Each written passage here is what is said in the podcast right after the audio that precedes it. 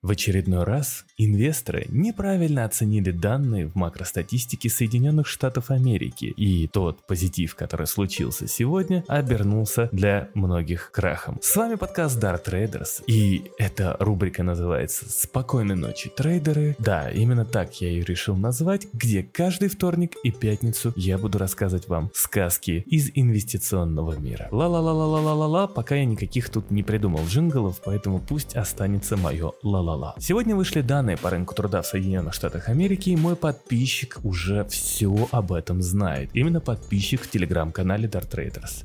Дело в том, что сегодня мы увидели рост безработицы до 3,7% в августе в Соединенных Штатах Америки, с 3,5% в июле, и многие инвесторы неправильно оценили ситуацию. Им показалось, что рынок труда в Соединенных Штатах Америки начал начал слабеть, в связи с чем они подумали, что раз рынок труда слабеет, значит ФРС США не будут так жестко поднимать процентные ставки. И это было самой большой ошибкой, так как многие не читают макростатистику до конца или просто ее не понимают, как читать. Дело в том, то, что также вместе с данными по безработице выходят и остальные данные по рынку труда. И тот самый уровень участия рабочей силы, то есть именно предложение рабочей рабочей силы на рынке труда показали нам именно рост предложения рабочей силы. И безработица выросла за счет новых пришедших в рынок рабочих, но никак не за счет увольнений. А значит, меры ФРС еще пока что не работают. И скорее всего, новые рабочие, то есть предложение рабочей силы, появилось за счет того, что инфляция в стране очень высокая, которая съедает доходы, и те, кто могли себе позволить не работать, вынуждены идти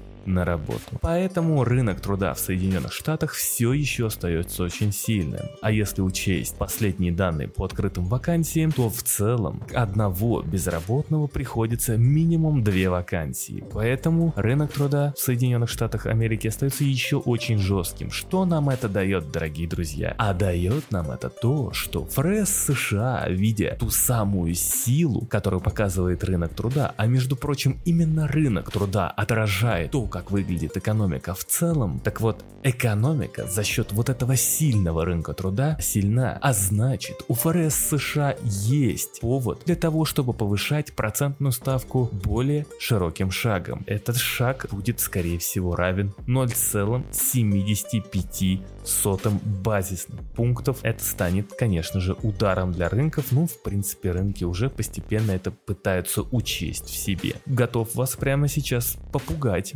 потому что есть слухи от разного рода сенаторов в Соединенных Штатах Америки, которые бесконечно пишут в своих твиттерах, за которыми я бесконечное количество времени слежу. Более того, есть слушок, что а, внутри ФРС общаются о какой-то дополнительной экстренной меры. Я пока не совсем понимаю, что это может быть. Будет полной фантастикой, если вдруг мы с вами увидим повышение процентной ставки на 1%. Представьте, как какой силы будет слив в рынках акций, крипты, как сильно вырастет доллар, и ну это будет просто что-то с чем-то. И между прочим, повышение ставки на 0,75% ФРС может себе легко позволить. Да, есть экстренная мера, которая может быть не совсем даже оправданной в повышении ставки на 1%, но даже этот зазор у ФРС США есть, учитывая ту самую силу рынка. Почему я задумался о том, что ставку могут поднять на 1%? Все очень просто. ФРС США, точнее глава ФРС США в своей 8-минутной речи в Джексон Холл сообщил, нужно придерживаться сценария Пола Уолкера, который как раз таки поборол ту инфляцию в 70-х, 80-х, которая захлестнула Соединенные Штаты Америки. И на тот момент Пол был очень-очень жесток к инфляции инфляции, и поэтому он ее душил, душил, душил. Он победил инфляцию и стал, можно так сказать, народным героем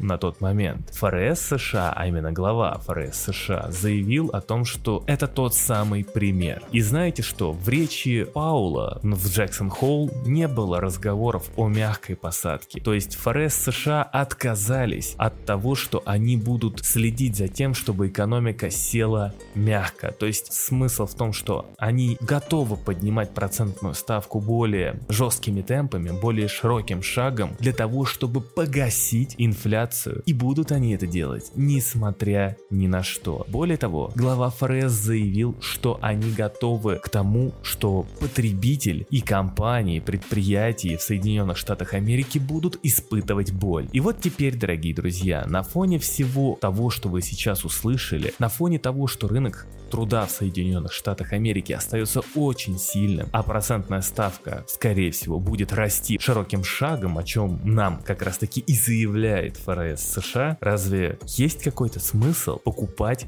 акции крипту? Я просто этого не вижу. Я просто не понимаю, какой смысл лезть в рисковые активы. Просто подумайте. Самое главное, это то, что риск любит деньги, а деньги из экономики изымают. И чем выше ставка, чем жестче ФРС США, тем сильнее будут изымать те самые деньги из экономики. А значит, поддержать рост риска будет просто нечем. Ладно, в принципе, на фондовом рынке есть секторы, которые могут от этого как-то выиграть или в целом сохранять какую-то более-менее позитивную динамику. Но крипта, крипта совершенно не способна на то, чтобы расти без денежного предложения предложения. Нету денежного предложения, нету роста крипты. Поэтому, в принципе, можно пойти от того, что фондовый рынок в Соединенных Штатах Америки еще упадет, но рынок криптовалют упадет еще жестче. А от жесткости ФРС США также будет зависеть, насколько сильно будет расти индекс доллара Соединенных Штатов Америки. И чем сильнее индекс доллара США будет расти, тем сильнее, собственно говоря, будут падать остальные валюты к нему. И более того, эта тенденция будет поддерживаться подстегивать сама себя. Поэтому много денег сейчас перетекает с развивающихся рынков в доллар. И поэтому люди просто окэшиваются. Сегодня представитель BlackRock давал интервью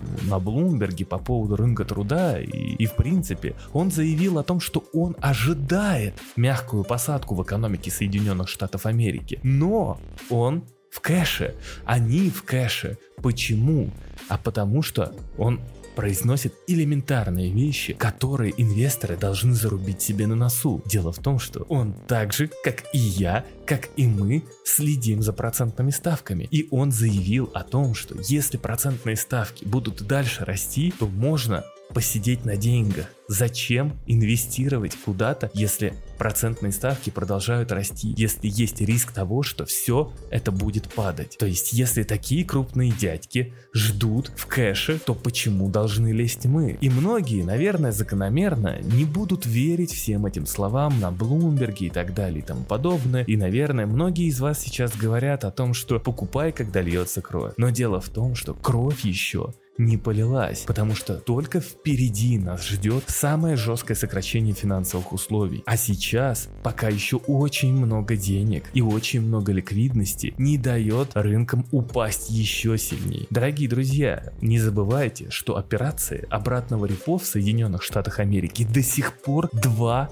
триллиона долларов. Это означает, что еще очень много лишней ликвидности на рынках. И пока эту ликвидность не схавает ФРС, не уничтожит ее, рынки и дальше будут падать. И вместе с этой ликвидностью они будут падать. Но когда эта ликвидность начнет испаряться, это будет позитивным, опять же, звоночком, что в скором времени мы можем ожидать пика в ужесточении денежно-кредитной политики пика в изъятии денег из экономики. И даже если экономика Соединенных Штатов войдет в некую рецессию, это будет хорошо, потому что за рецессией всегда идут меры контрциклические, то есть стимулирующие, то есть вбрасывающие, наоборот, деньги в экономику. Вы знаете, я на самом деле задумался над таким вопросом. А что значит из себя та самая мягкая посадка? А что значит жесткая посадка в экономике? Представьте, если мы увидим с вами мягкую посадку экономики Соединенных Штатов Америки, то есть если инфляция начнет снижаться, а экономика Соединенных Штатов э, не будет сокращаться прям супер какими-то серьезными темпами, то это означает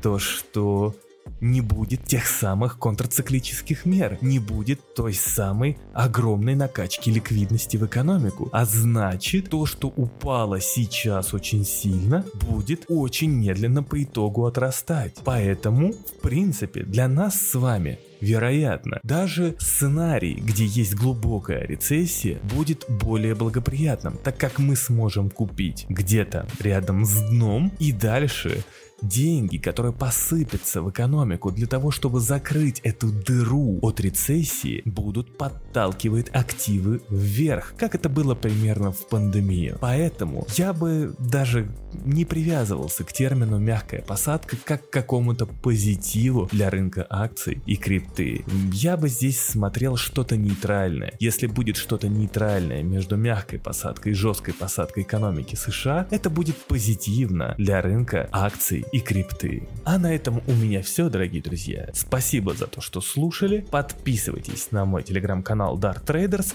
Донатьте, донатьте и донатьте, то есть жертвуйте Евгену свои кровные для того, чтобы Евген продолжал делать то, что он делает. И всем спасибо и до новых встреч.